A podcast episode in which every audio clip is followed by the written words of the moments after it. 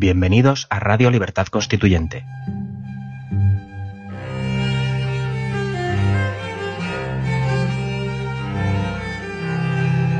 Están escuchando Los Florilegios Diarios de Trevijano.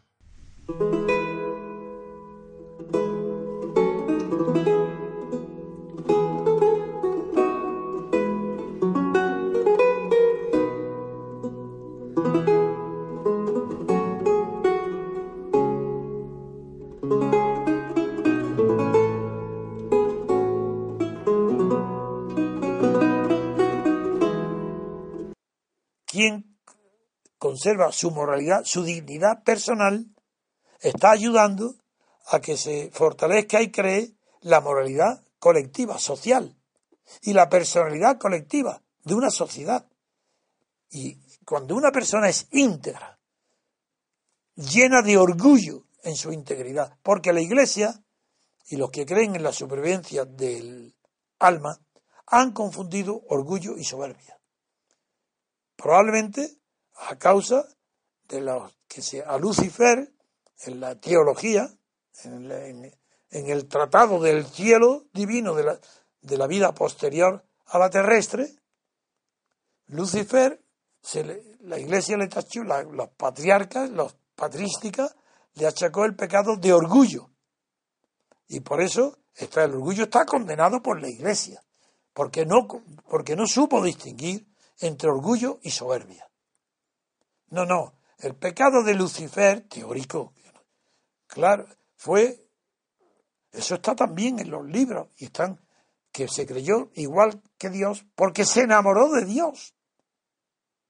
Por eso yo escribí un artículo en el que decía que el Dios, suponiendo que Dios sea hombre, viril, es una, también una tontería, porque, y, y también Satán, que fuera también viril, pero yo dije, el, día de, los homosexuales, dije que tenía que celebrarse el día de Satán, de Lucifer, porque enamorado de un semejante fue condenado por la legión de, arcángeles dirigido por San Gabriel y descendió, lo condenaron echándolo a los infiernos.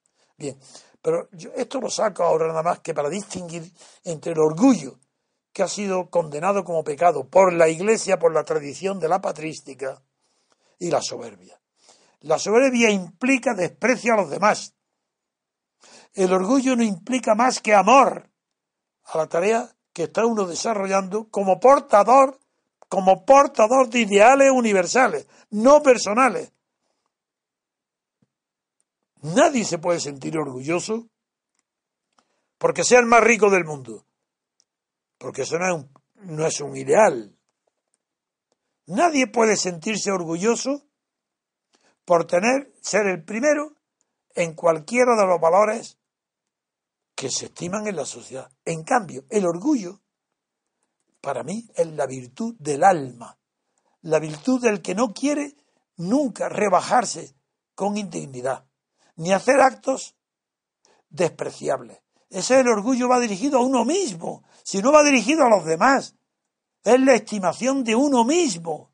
El orgullo no implica a los demás, como la soberbia, que implica el desprecio a los demás. Te afirmas porque te crees superior a los demás, a los que puedes reprimir, regañar, castigar, despreciar. El orgullo no. El orgullo no pierde el tiempo en esa tontería.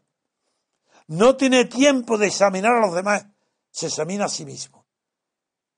Y no se perdona cometer pecados veniales, errores, no se los perdona. Los comete, claro, que es humano y tiene debilidades, pero se arrepiente en la intimidad, procura no hacerlo, sabiendo ese orgullo, el orgullo del que no espera recompensa ninguna, ni en esta vida ni en la otra. Ese es el orgullo, el orgullo de la propia personalidad, del ser persona. Ser persona, eso es algo grandioso. ¿En qué nos diferenciamos de los animales? En que los animales serán como nosotros. En muchos, incluso y tendrán sufrimientos, sentimientos, los mamíferos superiores, seguro. Pero lo que no podrán nunca un animal es ser persona. Si nosotros nos diferenciamos de la animalidad en que somos personas, el ideal de las vidas individuales deberá ser representar la suma perfección de la persona. pero con total independencia, si existe o no existe inmortalidad del alma. ¿Eso qué tiene que ver? Para mí, nada. Y para las personas que no creemos en la inmortalidad del alma, todo se reduce a la dignidad en esta vida terrenal, en esta alma, que va a morir con nuestro cuerpo. La, tenemos que dignificar. Nuestra dignidad del alma dignifica a nuestro cuerpo. Si quien no comprenda esto no sabe nada de psicología. Nada.